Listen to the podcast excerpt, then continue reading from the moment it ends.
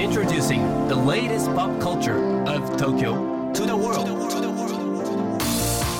New edition, new edition, new edition, New edition, edition, edition. new, new, edition, edition, edition. New edition. 高野真也ですセレイナアンです これからの時代を切り開くオルタナティブなカルチャーメディアニューとグランドマーキーによるコラボコーナーニューエディション。毎日 NiEW にアップされるさまざまなカルチャートピックスの中から聞けば誰かに話したくなるような聞けば今と未来の東京が見えてくるようなそんなおニューなネタをピックアップ。ギュッと凝縮してお届けします。さあ今日の NiEW EDITION。まず最初のニューなトピックは？ジャン・フィリップ・デロームの個展が連続して開催、シャネル、モンクレールそしてバーニーズ・ニューヨークなどとコラボレーションを果たしファッション業界を中心に活躍するイラストレーターアーティストジャン・フィリップ・デロームの個展が来週木曜日から六本木のペロタン東京で開催されます、また新宿伊勢丹の伊勢丹ザ・スペースでも9月2日から展覧会が開催されることが決まっておりこれからしばらくはジャン・フィリップ・デロームが注目集めそうですね、はい。六本木の展示会では古典的なポーズを取った新作肖像画を展示するそうで。はい。しかもですねこのタイミングに合わせて詩集も発表することが決まってるんですよね。うん。で初日となる来週木曜日詩の朗読会とサイン会も開催されるんです。はい。せっかくならもう初日に行きたいですねねそしてですねあの追って開催される新宿伊勢丹で未公開作品を含むペインティングとうん本館1階のショーウィンドウの11面を使ったインスタレーションの展示もあるっていう。ね。うんもう1階のショーウィンドウだからもう伊勢丹がジャン・フィリップ・デロームカラー一色に染まるっていう感じですよね。見応えありそうですけれども、うん。ジャン・フィリップ・デロームさんの、ね、作品ってなんだろう可愛らしさと哀愁の奇跡のバランス、それがなんかすごい素敵なんですよね。なるほど、うん、あとはあのこう絵なんですけれども、うんうん。写真みたいにこう一瞬の表情を切り取ったような感じ、うんうんえっと、こう人物の表情がすごく絶妙な感じっていうんですか、はいはいはなんか喜びと悲しみの間みたいなそういうなんか隙間をこうねうん表現してるような感じがすごくね素敵だななんて思います。い。うんはい、そしてねこう同時並行的に2箇所で開催されるっていうのもまたね面白いですよねうん話題になりそうです。さあそして今日深掘りするニューなトピックはこちらです。スター・ウォーズ最新シリーズ「アソーカ」本日配信スタート。本日。アナキン・スカイウォーカーの唯一の弟子である伝説の元ジェダイ。アソーカ・タノが帝国崩壊後の銀河を舞台にかつての師匠であるダース・ベイダーの後継者がもたらす闇の脅威に立ち向かう。というストーリーでございますけれども今日はですねこの作品についてエディターコーディネーターの酒井翔さんに深掘りしていただきます。高野さん、セレーナさん、リスナーの皆さん、こんにちは。えーエディター、コーディネーターの酒井翔と申します。えー今日は私から本日ディズニープラスで配信開始となりましたドラマ「アソーカ」についてお話しいたします。えー、アソーカはご存知、スター・ウォーズシリーズの作品で、えー実写ドラマとしては5つ目のシリーズになります。タイトルの「アソーカ」というのは、えー人名キャラクターの名前なんですけれども、えーフルネームはアソーカ・タノと言います、えー女性です。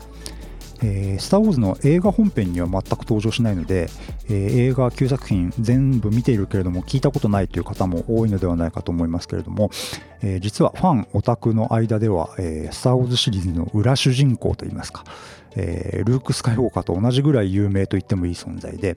えースター・ウォーズの物語の中の歴史の、えーいろいろな局面に関わってきた人物なんですね、えー非常に簡単に言うと麻生方のは、えーダース・ベイダーがまだ悪の道に落ちる前に、えー彼の弟子だった人物です。で、そのキャラクター設定とか造形っていうのは、もののけ姫の主人公サンからインスピレーションを受けたというふうに言われています。あそう、えースター・ウォーズの実写映画は本編が9作品、スピンオフは古いものも入れれば4作品あるんですけれども、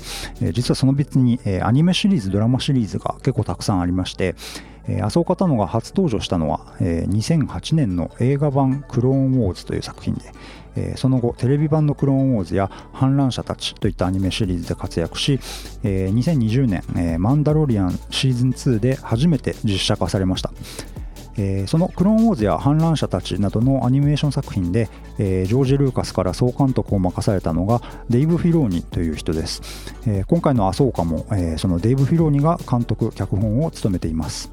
いわば、えー、アソーカタノの生みの親が、えー彼女を主人公にした物語を改めて撮るというのが今回のアソーカです。えー本作では、えーかつてアナキンの弟子だったアソーカがどうやら、えー反乱者たちに登場するキャラクター、えーサビーヌ・レンを弟子に取っているようだったり、え新たに登場する敵も指定のペアだったりと、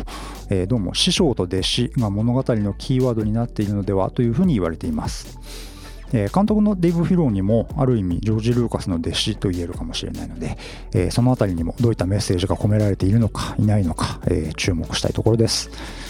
アニメシリーズ正直、えー展開がいろいろ複雑だったり、えーというのもありまして、えー本作はちょっと過去作品のつりつま合わせ総決算のような作品になっている可能性が高いと思います、え一方でデイブ・フィローニー監督は、え予備知識がなくても楽しんでもらえるようにというところをかなり意識して作っているようですので、えーオタクにもビギナーにも楽しめる作品になっているのではないかなと思います。ドラマ「あそうか」え本日よりディズニープラスで第1回と第2回が同時公開始まっておりますので、え皆様ぜひチェックされてみてください、えーというわけで本日は酒井がお伝えいたしました。酒井さんありがとうございました。麻生家他のうん。裏主人公とも呼ばれているというね。はい。いやーちょっとこれはファンにとっては嬉しいですよね本当に。うんそして僕ちょっと個人的にねおっと思ったのは「もののけ姫」の主人公さんからインスピレーションを受けたらしいと言われてる、これやっぱりこの宮崎駿さんが世界に与えてる影響すごくないですか？そうですね。ねえ。改めて感じちゃいますね。はい。あともうスピンオフも合わせてものすごい数出てるじゃないですか、うんうん。あのー僕は「スター・ウォーズ」ビギナーなんですけれどもうん。そろそろがっつりちゃんと見ないとなみたいな気分になりますね、うんうんうん。ディズニープラスに入るかすごい悩んでるんですよ リスナーの「スター・ウォーズ」大好きな先輩の皆さんもしよかったら背中を押してください。はい、えー改めて「スター・ウォーズ」最新シリーズ「あそうか」ディズニープラスで本日から配信です。今日ご紹介した情報はカルチャーメディアニューで読めるのはもちろんポッドキャストでも聞くことができます。目でも耳でもあなたのライフスタイルに合わせてチェックしてください